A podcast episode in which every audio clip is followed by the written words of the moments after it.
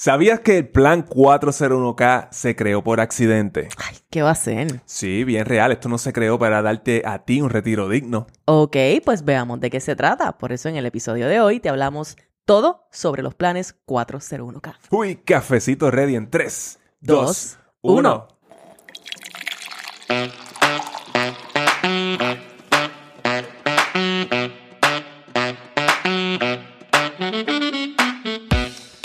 Y bienvenidos a Café on a Budget, tu expreso hacia la libertad financiera. Te habla tu host, Manuel Vidal, y como siempre, me acompaña la mejor money coach de todo el mundo y todo el universo, su Hailey Matos. Es que si no empezamos un episodio con este nivel de energía, no empezamos, mi gente, porque esto sale los lunes y los lunes hay que recibirlos con toda la energía. Bienvenido, bienvenida a ti que nos escuchas, episodio 202 de Café on a Budget. Hoy lunes 12 de febrero de 2024 y es la semana de San Valentín y Manuel y yo le estamos pichando como locos porque hoy vamos a hablar de otra cosa muy felices porque yo sé que este tema va a estar buenísimo. Gracias a ti que nos estás viendo a través de todas las plataformas de podcasting como Apple Podcast, como Spotify. Gracias por ir allí dejarnos un rating de 5 estrellas con todo tu amor y tu cariño. Gracias por dejarnos comentarios a través de Spotify. Gracias a ti que nos ves a través de YouTube. Si estás en YouTube, sabes qué tienes que hacer.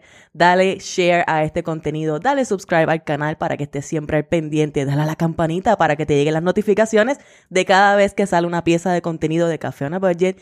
Y no puedo continuar sin darte las gracias a ti que también nos ves los domingos y los lunes a través del canal 85 y 285 de Liberty. Domingo y lunes a las 4 de la tarde, tú que haces el double shot de café on a budget. Gracias a todos por estar aquí con nosotros, Manolo. ¿Qué está pasando? ¿Cómo estamos? ¿Cómo te sientes? Súper bien, súper bien. Aquí picheando la San Valentín. No puse, mira, no puse ni una luz roja. Aquí, Nah, nada, no, nada. vamos a ni un hablar de otras no hay ni un corazón. Aquí. Ser de odio. Lo que hay es un corazón negro. Lo que hay es 401k. Porque este es el podcast de él y hace lo que le da la gana. Mira, Manolo, yo sé que este episodio va a estar buenísimo. Nos han estado preguntando mucho sobre los planes de retiro, específicamente el 401. Gracias a todos los que han preguntado, que fueron los que nos motivaron a hacer este episodio. Y, chacho, y si tú sabes que si tú le dices a Manolo, mira, un episodio de tal cosa, él no va a venir a darte aquí como que no, el 401k. No, él viene con Pepa. Así que stay tuned. Pero antes, no podemos continuar. Si, no nos podemos olvidar de los niños. No podemos olvidarnos de los niños. No, nunca, nunca. Nunca. Por eso, te tengo que preguntar, ¿qué está pasando, Manuel Vida? Uy, ¿qué está pasando? La sección favorita de todos los niños en Puerto Rico. Todos los niños me paran en la calle y me preguntan, Manolo, ¿qué está pasando? Cada vez queda Ya, ya mejor, está, me encanta. Ya está, ya está, ya está en el subconsciente. Ya está en el subconsciente. Manuel, a sus 85 años, va a estar en algún lugar. Todos los niños en la calle me preguntan. Hablándole a los niños. Hablándole a los niños. Cuéntamelo todo, Manolo. Mira, eh, ustedes saben que nosotros hablamos mucho del S&P 500, ¿verdad? S&P 500. El S&P 500. La semana pasada, el S&P 500 eh, rompió el récord de 5.000 puntos. Por primera vez en la historia llega a 5, pasa los 5.000 puntos, lleva 5 semanas consecutivas de ganancias. ¿Qué cara? E- Esto no es normal. Rompiendo all-time highs todas las semanas. Oh, wow. Bueno, hay par de gente gozando Eso por está, ahí. eso está increíble, increíble. Y para que ustedes vean cuál ha sido el timeline del S&P 500 para recapitu- recapilu- ra- re- recapitular un poco. Ajá. El S&P 500 Estás demasiado es- pompeado, es Manolo. el índice. el S&P 500 es el índice eh, de la, que representa las 500 compañías más sólidas en la, co- en la economía americana. ¿ok? Ujú. Una inversión en un fondo que refleje el S&P 500, pues en teoría es una inversión dentro de esas 500 compañías. Mm, en mm, todas mm. esas 500 compañías. Son mm. 503 por, porque, Sí. le, porque le, gusta, que le gusta el fact check. Sí, porque no son 500 compañías, son 503. Sí, está bien, pues son 503. Ya te lo dijimos. Siempre hay un margen de error. It's okay. Se sigue llamando SP, S- S&P 500. El S&P 500. Cuéntame, cuéntame. Este, recapitular, esa es la palabra que se me quedó. Ok. Ahora tú nos vas a hablar de, de cómo es que este S&P 500 ha ido evolucionando Mira. a través del tiempo. El 2 de febrero del 1998, que hay un par de nenes por ahí que escucho en la calle como que, mira, los 1900. Yo me siento como que... Yo me siento ofendida y vieja a la misma vez. Un Mira, conflicto. El 2 de febrero de 1998, el S&P 500 rompe los mil puntos por Mm. primera vez. ¿Ok? Mira, Ajá. piensa que hay, hay niños que nos escuchan que no estaban vivos para ese momento Sí, y que ya están invirtiendo en el S&P Sí, 500. sí, sí. sí. Bello. Ok, para el 100%. 98 rompió mil puntos. Exactamente. En agosto 26 del 2014 rompe los 2000 puntos. Mm, ¿Ok? Eso tomó So, casi ahí 20 tomó, años. Ahí tomó un ratito. Ahí le dio un ratito. En julio 12 del 2019 rompe los 3000 puntos. Uh, ya eso es 15, 5 años. Ajá. Ok. En abril primero del 2021 rompe los 4000 puntos. Que eso fue los otros y en días. febrero 9 del 2024 rompe los 5000 puntos. Wow. Este es el crecimiento exponencial, literalmente. So, que yo estoy esperando, I mean, eh, que rompa 6000 en los próximos dos años. en los próximos dos meses. No, no, no. no, Cada vez se hace esto, eh, se hace como más, es más rapidito. Claro. Y bueno, y van a ver sus correcciones y sus cosas. Pero es que mira, por ejemplo, entre en febrero, entre el 98 y el 2014, Son casi 20 años. sí, pero hubo dos recesiones grandes. Ah. Tuvo la del 2001 y la del 2007. Ya, sense. That makes sense. Entonces, eh, pues ahí, ahí, se, ahí se mantuvo abajo un poquito. Ujú. Pero mira, el... No, de después ahí- fue de, de ahí para, arriba. adelante, eh, del 2019 al 2024, pues mira, se triplicó casi. No, pero es que mira, tomó 10 años subir de 2000 a 5000. 10 Exacto. años. Es una Sí. cosa. Lo cual es el bull market más largo en, en, en la historia del stock market. Con todo y sus correcciones, con todo y COVID, que recuerdas que en COVID, el- si estabas pendiente, Sí. el mercado parecía que se acababa el mundo, estaba en rojo todo el tiempo, todos los días en rojo, había que parar el mercado, literalmente ellos detenían las transacciones del mercado para evitar que se volviera esto en un caos. Todo el mundo estaba súper preocupado en la calle y aquí estamos bien gracias a un par de años después. Mira, piensa, exacto, piensa que el 2022 fue un año de menos 20, menos 30% en el mercado. O sea, fue un año bien malo. ¿Qué sucede? Que estamos en el 2024 y según los, e- algunos economistas, podría esperarse de que esto eh, todavía le falte un 40% en crecimiento. ¿Qué va a hacer? Sí, porque después de una bajada, de un, eh, un crash técnicamente en el 2022, Ujú. pues viene un- una recuperación. Eso es lo que hemos hablado. Ah, eso todavía estamos en la Aquí todo el recuperación. tiempo, so, realmente todavía estamos a mitad eh, de la recuperación. Esto está al garete, mi gente. Eso es lo que dicen. Nada de esto está escrito en, en piedra. No sabemos qué es lo que va a pasar. No sabemos. Pero dicen que van a bajar los intereses, que J. Powell va a bajar los intereses. Si ellos bajan los intereses, pues esto se va a disparar. se pone ahora mismo, exactamente. Ahora, ahora mismo el mercado está especulando que van a bajar los intereses y por eso sigue subiendo eh, desmedidamente. Para que tú veas, el mercado es bien emocional. Si viene, gente. si cuan- en el próximo, la próxima reunión de la Reserva Federal eh, vienen y ellos dicen, mira, no vamos a bajar los intereses, pues entonces tú vas a ver una corrección allí en el, Ya. en el mercado. Podría ser, podría ser. Creo yo. Bueno, seguimos, seguiremos informando porque no hay forma de predecir esto 100%. Y tú sabes que Manolo siempre viene aquí con una pieza de información que muchas, muchas personas nos dicen, Manolo, te escuché, me convenciste a invertir. Te escuché, voy a empezar a educarme, ¿verdad? Y, y esto, él te va trayendo pieza tras pieza tras pieza que va eh, mostrándote, educándote sobre la importancia de la inversión, de tú invertir tu dinero, no dejarlo por ahí sentado en una cuenta de ahorros o peor aún, no explotarlo en, ¿verdad? En consumo por ahí a lo loco. Exacto. Siempre es importante que si tú estás, ¿cómo tú sabes si tú estás listo para invertir o no? Pues ya tú tienes un fundamento financiero. ¿verdad? Estás haciendo un buen manejo de tu dinero, tienes tus deudas de alto interés bajo control, saldas y también estás trabajando en tu fondo de emergencia. So, muchas personas están preocupadas en, eh, porque, pues, ¿cuándo yo pongo mi dinero allí? Porque yo no quiero perder mi dinero. Claro. Entonces, eh, la respuesta a eso, pues mira, realmente tú no sabes lo que va a pasar en el mercado. Tú simplemente pones el dinero allí, sin importar lo que pase. Bueno, sí, no, pero, o, o sea, hay que estar conscientes de que cada persona tiene un nivel de tolerancia al riesgo distinta. Sí, Y claro. si tú eres bien conservador con tu tolerancia al riesgo, pues, ok, quizá esta alternativa podría funcionar para ti, pero quizás necesitas más educación para sentirte con esa seguridad. Que es una Bueno, yo cuestión de pienso, educación. eh, quizás sí, yo pienso que toda la educación del mundo no te va a dar esa, esa, esa motivación o esa, o esa, esa motivación para tú entrar al mercado. Mm, ese impulso. Ese impulso, porque la, la desconfianza pues va a estar allí, especialmente si crecimos de, de esa manera, Ah, ¿verdad? Bueno, ahí es donde trabajamos en reconocer nuestra relación con el dinero y en poder transformarla para crear entonces, junto con la educación, la confianza en nosotros mismos como para tomar esas decisiones. Y esto no significa que tú tienes que poner todo tu dinero a invertir en el, en el stock market. Puedes tener otras alternativas, puedes tener eh, una porción de tu dinero disponible invertido en, en, en opciones que sean menos riesgosas.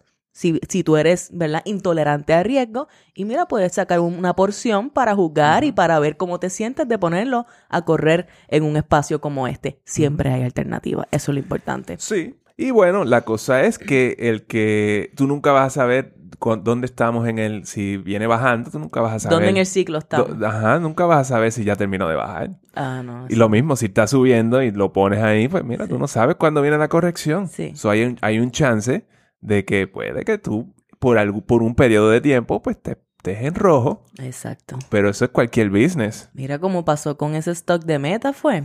En Meta bajó 60%. Chacho, nosotros nos cogimos ese bajón, pero bien Bueno, duro. yo- nosotros, nosotros entramos en el tope y entonces pues se bajó 60% y ahora está por las nubes. Yes. ¿Ok? ¿Por qué? Porque no nos salimos cuando, venía baja- cuando iba bajando. Bajó 60, solamente para contexto, bajó ese 60%, nos comimos ese bajón, no, no vendimos, volvió a subir 60% y subió como 40% más después de eso. Sí, sí. Así que, ya tú sabes. Aquí esto no es, eh, ¿cómo se llama? Esto no es advice de, No. de que, mira, debes hacer esto en meta. o- o- no, no, es Te Estamos simplemente lo que hablando de qué pasó con nosotros, exactamente. Así, así es como funciona esto. Bueno, Ok, vamos a darle. mira, eh, ¿por qué traigo este tema en el que está pasando? Porque hoy estamos hablando del 401k. Siento que estaba gritando ahí como que, vamos a darle, vamos a darle. tú, tú vienes de un sitio bien particular. se me sale el barrio, mi gente, se me salen las parcelas. A mucha honra, ok, a mucha honra. I Let's mean, go. yo vengo del mismo sitio, pero igual de parcelero, igual de parcelero. 401k, esa es la que hay. Mira, eh, el 401k es, es un plan de retiro que ha sido bien popular, ¿verdad? Es bien popular. Ya creo que la, la mayoría de las personas han escuchado en algún punto en su vida sobre el 401k. Ya. Pero resulta que todavía la mitad de los hogares americanos no tienen un plan de retiro. Y esa es la data que tenemos de Estados Unidos. En Puerto Rico, yo ni me quiero imaginar qué es lo que está pasando allá afuera, aunque yo creo que podemos ver. Hemos visto. Y el número es mucho más bajito, según nuestra experiencia. So, ahora mismo, 68% de, la, de los americanos tienen acceso a un plan de retiro. Ok. ¿Ok? 68%. Pero, pues, solamente la mitad de ellos tienen un plan. Eso quiere decir Ajá. que hay muchas de estas personas que tienen acceso a un plan de retiro y no le están aportando absolutamente nada. Yes. Yes. Eh, a veces cometemos ese error. Muchas veces cuando estamos comenzando en nuestras carreras porque no estamos educados y no sabemos que esas opciones están allí. O bueno, quizás más adelante si no has tenido a nadie a tu alrededor que te haya dicho como que mira, esta cosa es importante, invierte aquí. Pues eh, puedo verlo. Puedo ver cómo mucha gente no tiene, no lo está utilizando. So, la mediana de balance de, de un 401k es de 23.800 dólares. So, eso es todo lo que tenemos para el retiro. Eh, pues la mayoría de las personas, eh, en teoría. Wow. That's not a lot of money. Sí, el- la mediana es, ese es el más que se repite. El más que se repite. Ujú. Ok, ok, ok. So, 23.800 dólares. El promedio, pues, es un poco más alto, como unos 140.000 dólares. Pero con el Mm, promedio no hacemos nada. ¿Cuál es que es lo que la mayoría de las personas eh, tienen en la cuenta de retiro? Ya. Y ya. son menos de 24 mil dólares. So, tú imagínate, y esto es, so, imagínate, tú tienes 60 años, estás a punto de retirarte, eso es todo lo que tú tienes en una cuenta de retiro. eh, eso pues son eh, eh, a veces medio difícil de... ¿Cómo se llama? Una píldora difícil de tragar. Sí, difícil de digerir. Exactamente. Esto también representa, en mi opinión, la importancia que se le da o la prioridad que se le da a, esta idea de invertir en un plan de retiro o inclusive eh, hay personas que tienen su plan de retiro pero no lo miran. Y quizás lo setearon en algún momento donde no tenían mucha educación, lo setearon de tal manera, lo setearon desde el lugar de, ay, a mí no me gusta el riesgo, so, entonces esas inversiones están puestas en lugares donde les dan unos rendimientos bien bajos Sí, sí, y alguno. entonces, si alguno, y entonces pues la forma en la que crece esta cuenta es bien pausada, bien lenta, y, y por eso es que vemos balances como estos, en, inclusive en personas que llevan muchos años Sí, trabajando. sí, sí, porque siempre lo han tenido en inversiones, eh, pues, que son cash, básicamente. Sí. Eh, so, es como no tenerlo invertido casi en nada. Quizás Sí. en un par de fondos del tesoro, en un par de bonos eh, del tesoro, o que realmente, pues, eso, pues, no es mucho lo que te da. Tú tienes que diversificar. Es algo safe, pero no te da un rendimiento. Ya, se siente como si el 401k para muchas personas fuera como un afterthought. Quizás tú lo miras, tú dices, ah, mira, qué bueno, tengo ese beneficio, pero no le has prestado Sí. la atención y el tiempo como para potenciarlo. Porque la prioridad está en el gasto de hoy, no en el gasto del futuro. Correcto. So, en, en- en ahorrar en el futuro, eso no es una prioridad. So, yo veo cuánto me sobra en el cheque y si yo elimino eso, pues significa que quizás tengo un 5% más en mi cheque ahora para Sí. explotarlo hoy. Eso le dolió a alguien que te escuchó en este es momento. posible que sí. Con mucho amor. I'm sorry. Ok, continuamos. Mira, vamos a hablar un poquito de la historia del 401k. Eh, no. ¿De dónde, ¿De dónde sale esta idea del 401k? Y entonces en, eh, estábamos hablando de que el 401k fue un accidente. ¿Ok? Yo estoy como que, explícame porque es que no entiendo, necesito la información. Esto salió del Revenue Act de 1978. Esta era la sección 401k, por eso se llama el 401k. So, esto era un bill. La sección 401k del Revenue Act de 1978, ¿ves? Del, del Congreso de los Estados Unidos. Jesus. Eso fue lo que pasó. Ok. So, esto lo hizo, lo creó el gobierno, los legisladores lo crearon para evitar que las compañías crearan planes de profit sharing Ujú. sin pagar impuestos, los cuales beneficiaban mayormente a los ejecutivos. Ok. ¿Ok? Ellos, tú sabes que tú puedes hacer, tú tienes una compañía y al final del año tú haces un profit sharing entre los ejecutivos y les das aquí un millón por allá, dos millones por allá. Había una estructura donde tú realmente podías diferir esos taxes y entonces no tenías que pagarlos ahora.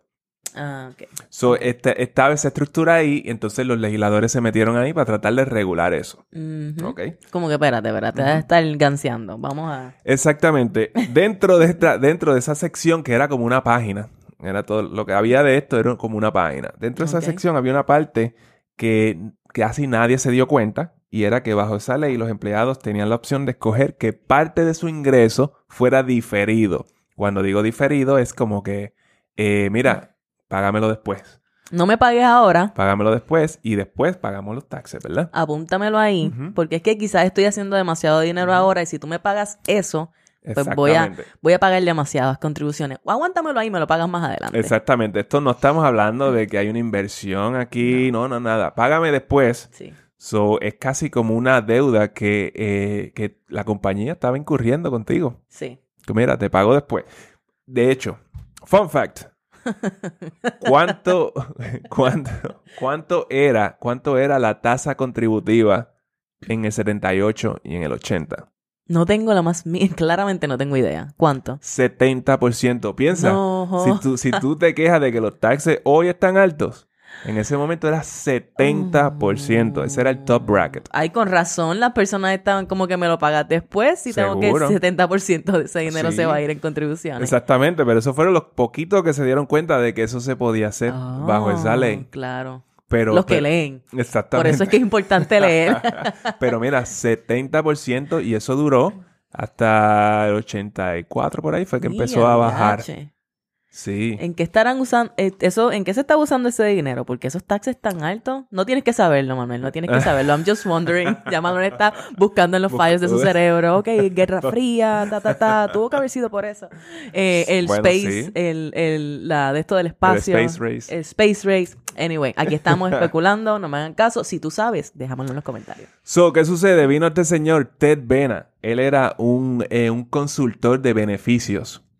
Eh, Eso suena y, interesante. se, y s- él se considera el padre del 401k. Él interpretó el lenguaje que había en esa ley para convertirlo en lo que es hoy el 401k. Majayo. Pero tú, no, tú me dices que eso era un cantito en una página. Sí. Y él lo interpretó Sí, aparentemente. él lo interpretó, Ok, exactamente. ok. ¿Y qué hicieron? Él se le ocurrió que podían crear cuentas individuales para que los empleados, eh, pa- eh, cuentas individuales para los empleados, para que los patronos aportaran dinero en ellas. So, él se inventó el concepto del match, el concepto de hacer una cuenta individual para cada Ah. empleado, todo eso. Eso no estaba en la ley. ¿Qué sucede? Él va al tesoro de los Estados Unidos con sus conexiones, tiene unas conexiones bastante heavy. Bueno, él es consultor de beneficios. Bueno, el consultor de beneficios. Ajá. So, nadie estaba hablando de, de estos planes Claro. en ese momento. Na- y nadie estaba por ahí creando planes 401k porque se pasó esta ley. Claro, no. So, él fue al tesoro y le dijo, mira, vamos a hacer este plan, vamos a crearle cuenta a la gente y qué sé yo qué más. Y le, to- le tomó solamente un año que para eh, propósitos del, del IRS, eso Mm. es, eso es nada. Porque para estas cosas ellos se tardan ¡buah! Les tomó un año implementarlo. implementar este asunto de la cuenta, ponerlo en la ley. So, algo él tuvo que traer a la mesa que So- fue como que, espérate. So, se, se enmendó la ley Ajá. en el 80, entonces él pudo ahora crear esta, esta estructura. Él vino y Mm. montó esta, estru- esta estructura en, en su compañía, que it happens to be Johnson Johnson. So, Johnson Johnson es la primera compañía que implementa un 401k para sus empleados. Wow. Y Johnson Johnson, by the way, está dentro del S&P 500. Claro que FYI. sí. Yes. FYI. claro que sí, claro que sí. Eh, Wow, amazing. So ya, eso fue en el 80. Para el 83, la mitad de las compañías más grandes ya lo habían implementado. Oh. Qué cosa tan brutal. Y en el 2023, fast forward, hay 7 trillones de dólares en planes 40, en, en total, en planes 401k. Wow. Hay, hay gente allí con un montón de billetes, porque tú ahorita me dijiste que la mediana era, Sí. eran 23 mil dólares, pero 28,000 casi. 28 mil dólares, pero hay 7 trillones dentro de los planes overall. Sí. So, hay gente ahí que tiene billetes en sus planes 401k. Sí, sí, sí, seguro. Wow, amazing. De hecho, al- algo también importante, en ese momento, en ese momento, tú podías aportar al 401k 25% de tu ingreso hasta 30 mil dólares al año.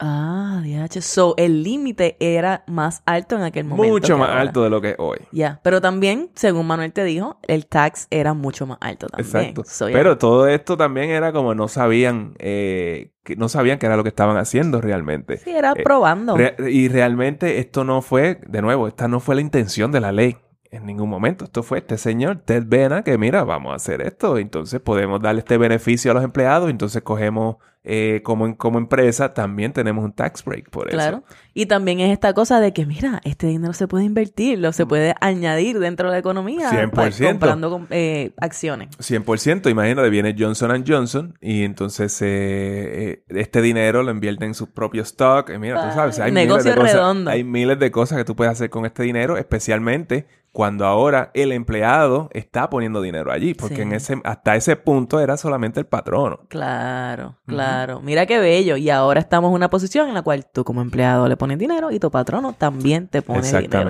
En la mayoría de los casos. So, otras variaciones del 401k, después vino el 403b, que es para eh, eh, non-profits y todo ese tipo de cosas, y el TSP, que es el, básicamente el 401k para el gobierno federal. Correcto. Eh, de este, del TSP, vamos a estar hablando en el medio pocillo, que sale el viernes, para darte más detalles sobre estos fondos y, y, pues, quizás algunas estrategias. Algunas cositas sobre el. TSP para aquellos que son empleados federales y si tú no has escuchado el medio pocillo, el medio pocillo es un podcast o una versión del podcast especial que hacemos los viernes que lanzamos solamente a través de las plataformas de audio. Así que si todavía no has aprovechado y has escuchado el medio pocillo, dale para allá, para Apple. Podcast y Spotify y échale un oído que está bien bueno.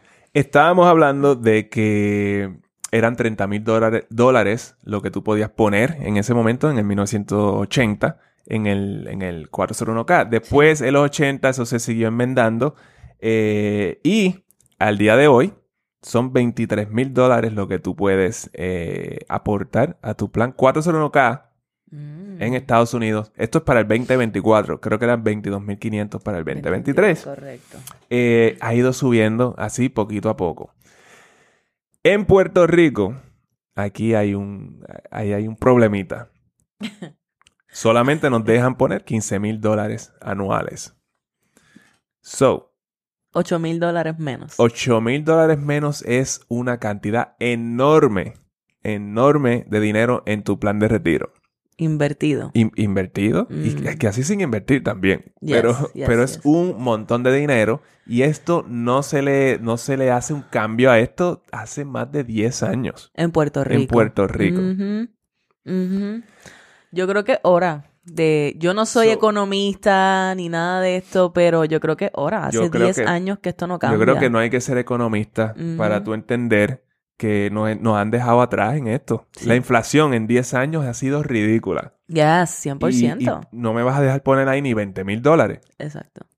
Es como que, ¿por qué, ¿por qué ellos no lo han cambiado? Porque nadie se ha quejado. Nadie se ha quejado. Nadie está prestando atención a esto, al plan 401k y nadie ha dicho nada. Y por- yo pienso que estadísticamente hablando no hay tantas personas que le estén sacando un provecho verdadero a su plan de 401. Pero hay muchos por ahí, muchos high income earners que podrían estar sacándole eh, la mayor ventaja a estos planes. Y yo pienso que debemos eh, aspirar a eso. Yo pienso que algo que, y, y yo sé que vamos a hablar de esto en breve, ah, algo que las personas tienen que tener en consideración es que depende cómo tú hagas estas contribuciones a tu plan 401k. Eh, esto es dinero que tú puedes deducir de tus planillas anuales. So, hay personas que se están quejando como que, ay, ¿cómo yo pago menos contribuciones? Contribúyele más a tu 401k. Exacto, 100%. Y paga menos contribuciones y ese dinero lo tienes allí invertido para tu retiro. Mean, siempre que tú tengas acceso a un plan 401k, tú debes pues, ponerle lo más que tú puedas. Y lo más que te sientas eh, llamado o llamada a, aportar. Pero bueno, ya mismo te damos cuáles son los guidelines en, esa, en, en ese asunto. Ok, continuamos. Pero mira, ¿qué hay dentro de un plan 401k? Para el que nunca ha visto un plan 401k. Aspectos del 401k. Aspectos.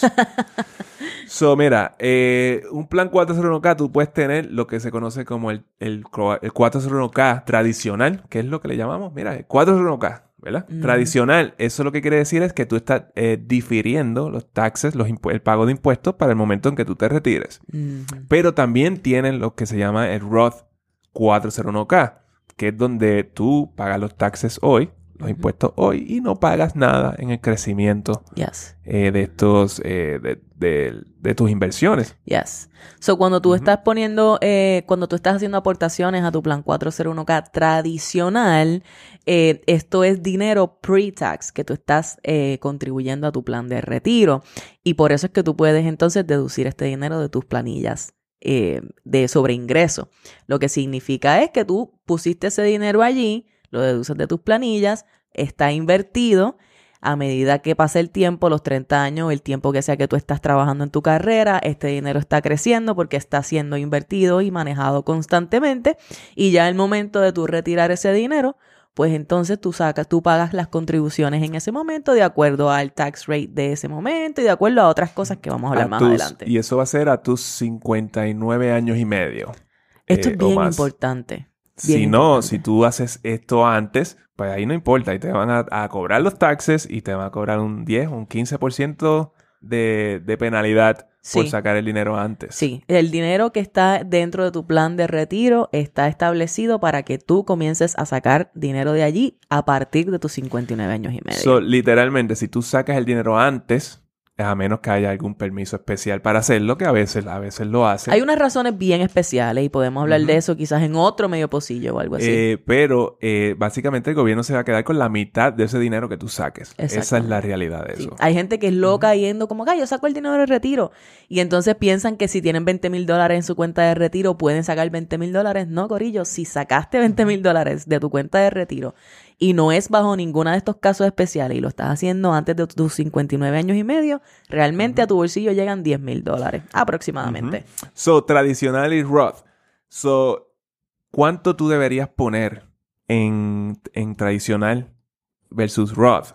Si tuvieras acceso a los dos, a mí hay muchas compañías que ofrecen los dos. ¿verdad? Pues mira, realmente a tu edad tú le sumas 20 Ujú. Y ese es el porcentaje de tu aportación que va a una a, a tu plan tradicional. Mm. El restante va a Roth Y esto es una regla general. como regla general. Sí, porque siempre aparece gente, no, yo lo hago diferente, está bien, tú lo haces como tú quieras. Esto es una regla general para que las personas por lo menos puedan guiarse por sí mismas. So, ¿qué sucede? ¿Por qué la edad más 20? Porque en teoría, según tú te, estás- tú te vas poniendo mayor, tu ingreso es cada vez más alto. Esa es la expectativa. Esa es la expectativa. Esa es la expectativa. Entonces, eso quiere decir que tú necesitas una ayuda contributiva, pues Más cada grande. vez más alta cada año. Entonces, cada año tú vas aumentando lo que le pones a tu, a tu plan tradicional, sea IRA o sea eh, 401k, eh, versus lo que pones en, el, en, en Roth. Ujú. Pero estamos hablando de, eh, de ese porcentaje de la, de la edad más 20 de tu aportación. Sí, so ejemplo, Ujú. digamos que tú tienes 25 años, eh, si te dejas llevar por esta regla general, 25 años más 20 es 45, significa que el 45% de tu aportación a esa cuenta 401k va a tradicional y el otro 55% va a Roth. Si tú tienes 30 años, pues ya es 50-50. Exacto. ¿verdad? Porque Ujú. 30 años más 20 es 50 y ese va a ser el porcentaje. Y así sucesivamente haga su cálculo con su edad. Ahora, hablando de Roth, eh, un poquito. Ahora mismo muchas personas están hablando de Roth. Ahora mismo casi eh, cuando hablan de IRAs y todo eso, es casi como eh, by default. Eh, Sí, se volvió ya en estos días volvió- dentro, de, dentro del ambiente se ha vuelto como un buzzword. Exactamente. Como las inversiones, es un buzzword. Y ahora. algo, algo bien importante de esto, que eso no necesariamente es la mejor estrategia, poner todo tu dinero en Roth eh, y pagar los taxes hoy y olvidarte de eso. O sea, no necesariamente es la mejor estrategia. Se vende como una muy buena estrategia y Sí. podría serlo. Ujú. Ajá. ¿Cuál es tu argumento? So, ¿qué sucede? Que, por ejemplo, cuando se creó Roth, por ejemplo, eso fue a principios de los 90, Ujú. eh, por ejemplo, los taxes eran eh, más altos en ese momento. ¿Y qué sucedió? Bajaron a través de, de una década. Ah, Entonces, eh, pues, tú ibas a pagar menos taxes si tú hoy, hoy en aquel momento. que en ese momento. Ya. ¿Entiendes? Porque la idea del Roth es que el argumento para el Roth es que ya tú pagaste contribuciones hoy, mientras estás trabajando, una vez haces Ujú. tu aportación a, a la, a la parte Roth de tu cuenta de retiro, ese crecimiento crece sin tú tener que pagar contribuciones sobre él. So ahora, al momento de tú retirar ese dinero, después de los 59 años y medio, tú lo retiras y no tienes que pagar contribuciones sobre él, lo cual es bien atractivo. Pero eso se, se, se presenta como una alternativa asumiendo que con el tiempo los intereses, lo- las contribuciones que tú vas a pagar son más altas. Y tú estás hablando de que en este caso fue al revés. Exactamente. So, ¿qué sucede? Cuando tú vas a retirar este dinero que tú vas a esperar a los 59 años y medio, ¿verdad? So, tú no vas a tener, tú te retiraste, tu, tu ingreso pues va a bajar sustancialmente. Eso quiere decir que ahora tú, tú estás en un tax bracket mucho más bajito. En la mayoría de los casos. En la mayoría de los casos. Y tú no vas a sacar todo tu dinero de tu retiro de una vez. Ajá. So, ¿qué sucede? Tú vas a sacar, digamos que tú sacas 100 mil dólares anuales. Tú eres estratégico con el dinero que tú vas a retirar anualmente. Y entonces tú vas sacando el dinero siendo lo más estratégico posible. También cuando se trata de cuentas de retiro, al momento del retiro, tú tienes un, eh, una tasa preferencial de, de impuestos. De- Ajá. Eso quiere decir que tú todavía vas a pagar un poquito menos taxes Que si fuera de ingreso. que si fuera de ingreso. Mm. So, por eso, eh, no necesariamente de- debemos dejarnos llevar o yo simplemente pensar ciegamente de que los taxes van a seguir subiendo. Mm. Y, y bueno, y, y así, y así pues eh, resuelvo ese problema. Claro. Y por eso, eh, ¿sabes? Hay muchas personas que se ciegan por la idea del Roth porque es bien atractivo y si tú sabes invertir tu dinero dentro de tu plan de retiro, tú puedes sacarle un crecimiento brutal. Y claro que es bello, no importa cuál sea el tax bracket o el tax rate, es bello que tú puedas remover ese dinero sin pagar contribuciones. Eh, pero por eso es que muchas personas lo que hacen es que juegan con los dos.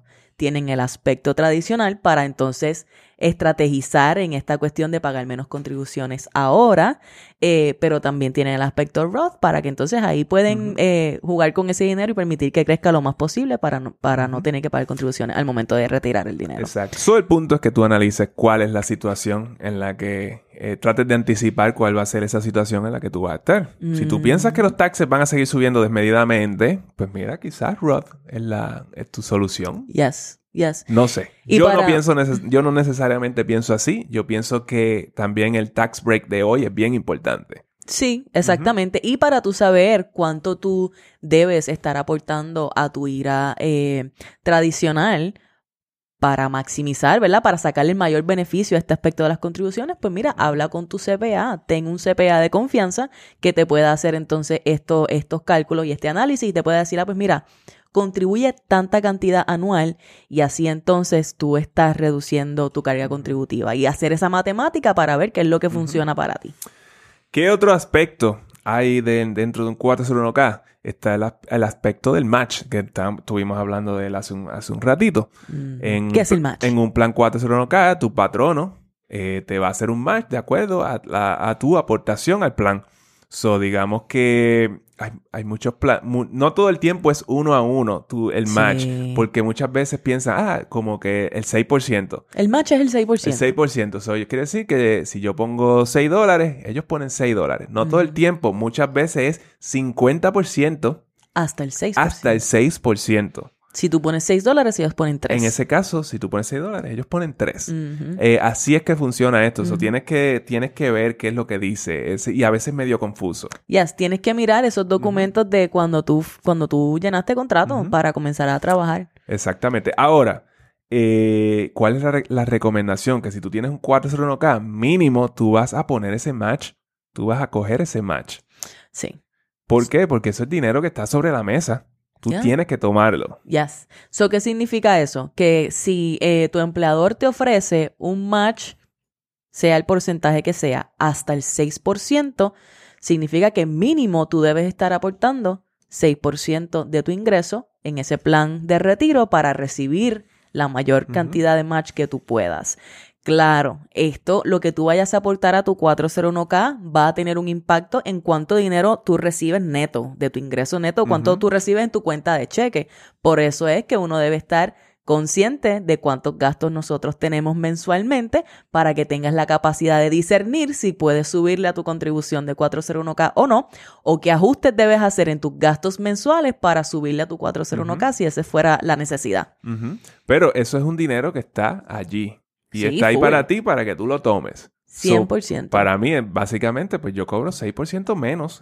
Sí, siempre que yo pueda, siempre que yo pueda, a menos que sea un caso súper, ¿verdad? Restrictivo, bien particular. Algo bien, bien, bien rápido sobre el match del 401k es que van a haber personas, dependiendo de donde tú trabajes, que vas a encontrar que te ofrecen este beneficio como un plan vested.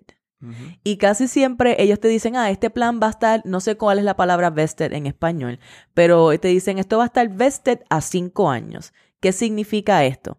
Que para que tú recibas eh, el beneficio completo del match de tu empleador, tú debes estar con ellos cinco años. Sí. So, ejemplo, digamos que el match es 6% ellos te están, mientras tú estés dando 6% o más, ellos te van a seguir dando ese match hasta el 6%, todo el tiempo, todo el tiempo. Una vez pasa un año, si tú te fuiste después de un año, muchas veces lo que te hacen es que, ah, pues de lo que nosotros te contribuimos, tú solamente te vas a quedar con 20%. El resto nos quedamos con ellos nosotros. Si pasan dos años, te quedas con el 40%. Si pasas tres años, te quedas con el 60%. Si pasan cuatro años, con el 80%. Y una vez pasan cinco años, te quedas con el 100%. Eso es lo que significa cuando tú tienes un plan de retiro vested y no todos son a cinco años. So es bueno que tú mires a ver si eso es parte de, de las letras, ¿verdad? Cuando se trata de tu plan de retiro para que tú veas y sepas cuánto debes esperar en caso de tú moverte de ese empleo a otro. Ya, ya, hay mucho, hay, muchas restricciones a veces con esto. Sí, eh, pero no significa que no debes sacarle el beneficio claro, mayor posible. 100%. ¿Qué más hay dentro de un plan 401k? pues tú vas a ver una lista de fondos mutuos allí. Tú vas a ver una lista de, de un montón de, de, cosas que dice Fidelity, Vanguard, qué sé yo qué más, eh, donde tú puedes invertir tu dinero en ellos. ¿Qué sucede? Que dentro de todos estos fondos que tú vas a ver allí, casi siempre, hasta ahora yo creo que yo no he visto ninguno que no tenga una, un fondo que refleje el S&P 500. ¿Ok? Yes. Por lo menos todos tienen algo de eso. Sí. Sí. Eso significa que a través de un 401k ya tú puedes estar invirtiendo en el S&P 500. Yes. So, nada complicado con eso. O en versiones que, que representan fondos indexados. Exactamente. Otro tipo y de vas a ver este bonos del tesoro, tú vas a ver todo eso ahí Ujú, adentro. Eh, eso, era eso es importante que lo sepas y tú tienes que pues, escoger qué es lo que qué es lo que te gustaría. Mira, no es que tú setees tu, no es que tú setees tu fondo, ¿verdad? De, de retiro y lo ignores por el resto de tu tiempo. El punto es que tú entres allí cada cierto tiempo, échale un ojo a los fondos donde este dinero está invertido, investiga, coge ese ticker, coge ese símbolo de ese fondo y ve a Google y eh, googlealo en el buen español. Uno es FXAIX, que es uno de. Fidelity que es bien, eh, Bien famoso, popular. que me parece que es del S&P 500. Sí. Y tú vas y buscas eso y lo buscas en Morningstar. Y entonces ahí te dice cuáles son los fees, cuáles son las, cuáles son, eh, ¿Cuál es el cuál rendimiento? cuáles son las compañías que están ahí dentro. Exactamente. Eh, te va, va a haber un montón de información. Y hablando de los fees, tú siempre tienes que buscar que los fees sean menores al 2%. Eso es bien importante. Ese es el expense ratio, casi siempre se muestra Ajá. como el expense Ese ratio. expense ratio y muchos de ellos, pues mira, si tienen uno- unos fees bien bajos de 0.03%.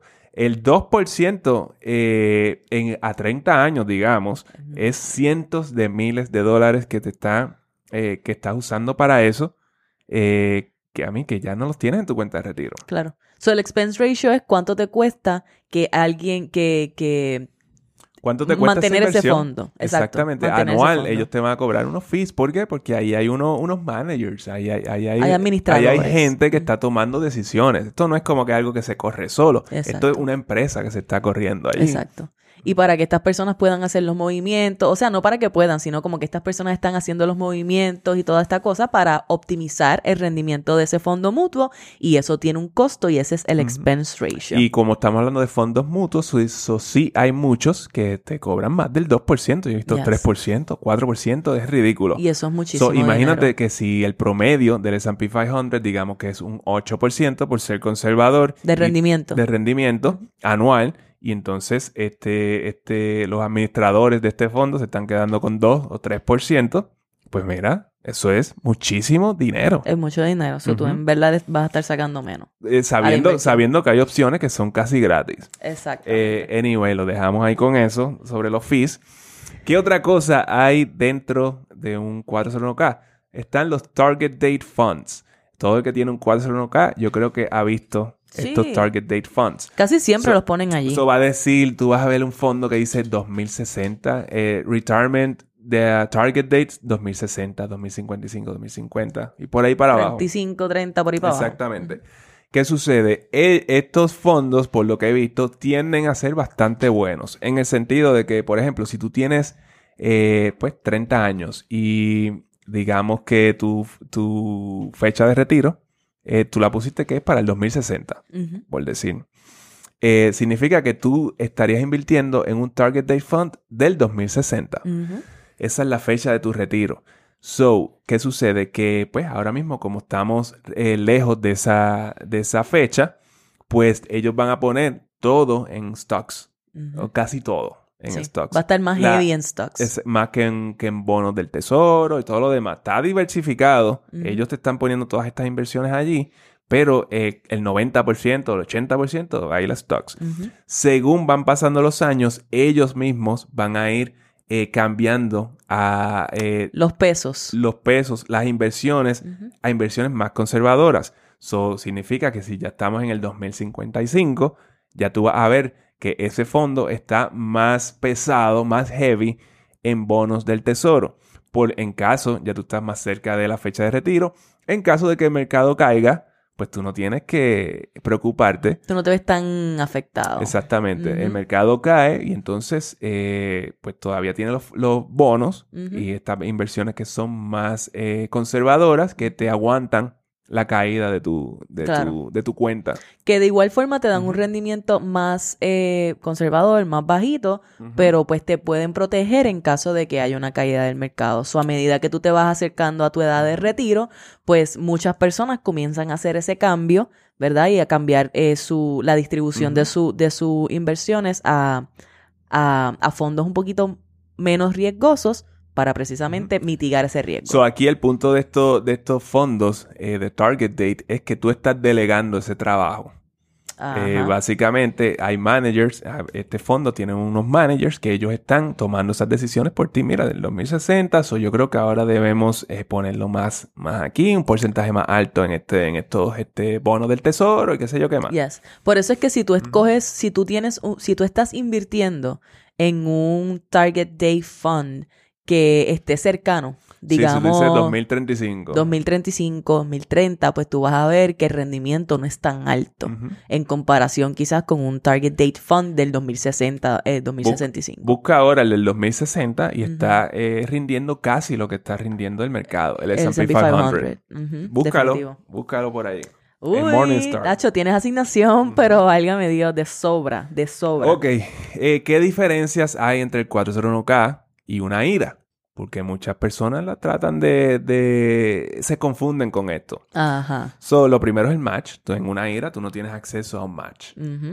Hay otra bien importante eh, con las cuentas IRA y es una ventaja que, que la cuenta IRA tiene. Es que ellos van a... Estas cuentas tienen más activos disponibles para que tú hagas inversiones en ellas.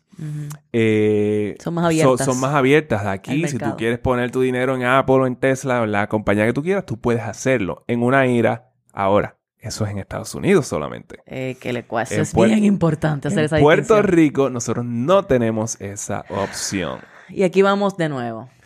Eh, no tenemos, las IRAs no están abiertas en Puerto Rico. A veces te dan una IRA indexada, pero sabe el Dios en ese, en qué, eh, en cuál fondo está eso, está eso invertido y cuáles son los fees. No sé, me imagino que va- varía. ¿Y eh, cuántos niveles de fees también tiene? Exactamente. Ujú. So, el punto es que esa libertad la tienes en Estados Unidos y en Puerto Rico, pues no la tenemos. Sí, si tú vives en Estados Unidos y tú estás maxeando tu 401k y te sobra dinero para invertir y quieres ponerlo en tu retiro, pues un- una IRA puede ser una excelente alternativa. En Puerto Rico son otros 20 Ujú. pesos. Especialmente, por ejemplo, si tú quieres invertir en compañías individuales. Sí. Porque lo que pasa es que el 401k no te va a permitir hacer eso. Solamente tú vas a tener fondos mutuos. fondos. Ah, y eso sería todo. Eh, pues. Y hay muy buenos fondos, hay como ya mundo- Manuel te dijo. Exactamente. Pero a veces tú quieres poner la gente que es bien agresiva, quieres poner el dinero en Nvidia y en Tesla, que está, mira, ahora mismo Nvidia 38% lo que va de año. Volátil.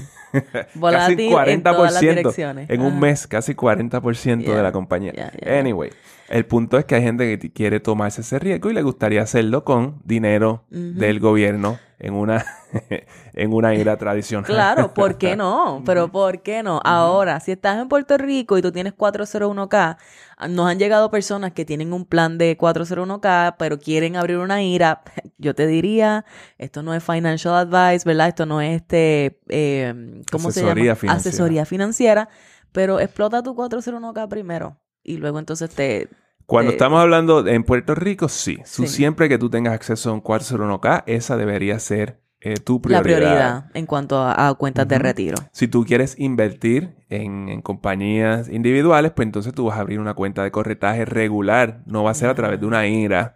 Eh, tengan cuidado con las IRAs en Estados Unidos. Todavía no sabemos, eh, según, según el, el Código de Rentas Internas de Puerto Rico, so tú no tendrías ningún beneficio. Contributivo por tú hacer, abrir esta cuenta IRA en Estados Unidos. Exacto, pero de nuevo, Ujú. asesórese con las personas correspondientes, con los profesionales correspondientes, CPA, etcétera, etcétera.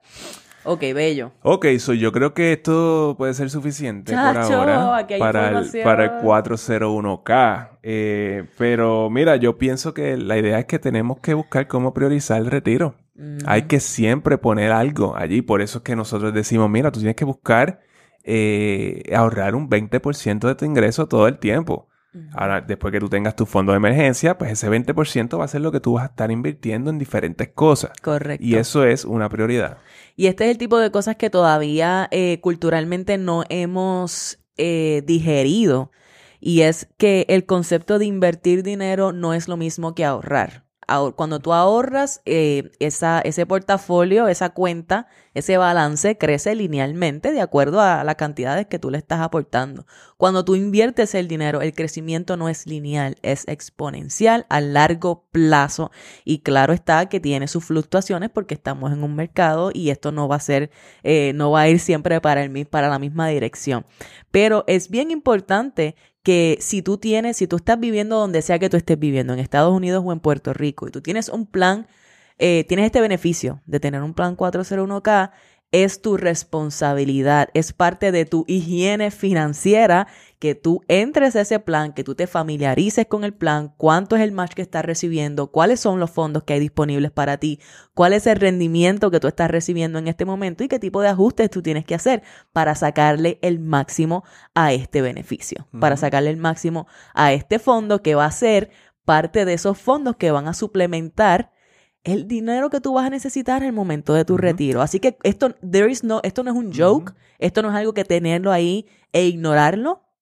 Esto es algo que tú saber utilizar y administrar bien. De hecho, si tú estás moviéndote de empleo y tú tenías planes 401k en empleos pasados, hazme el favor y haz la diligencia de hacer los rollovers correspondientes. Rollover es la metodología por la cual tú mueves dinero de un plan 401k viejo, de un empleador viejo, a uno nuevo. Y es posible que tú muevas ese dinero sin tener que pagar penalidades ni nada de eso y lo puedas poner entonces a invertir y manejarlo de una forma activa. Exactamente. Lo otro que te diría es, mira, ten cuidado con los préstamos de los 401k, que a veces mm. son herramientas buenas para, para ciertas cosas. Sí. Pero recuerda que si tú te vas del trabajo eh, sin haber saldado ese préstamo, te van a cobrar las penalidades como si hubieras hecho un retiro normal. Y las contribuciones. O sea que te van, te van a dar. Te van a clavar.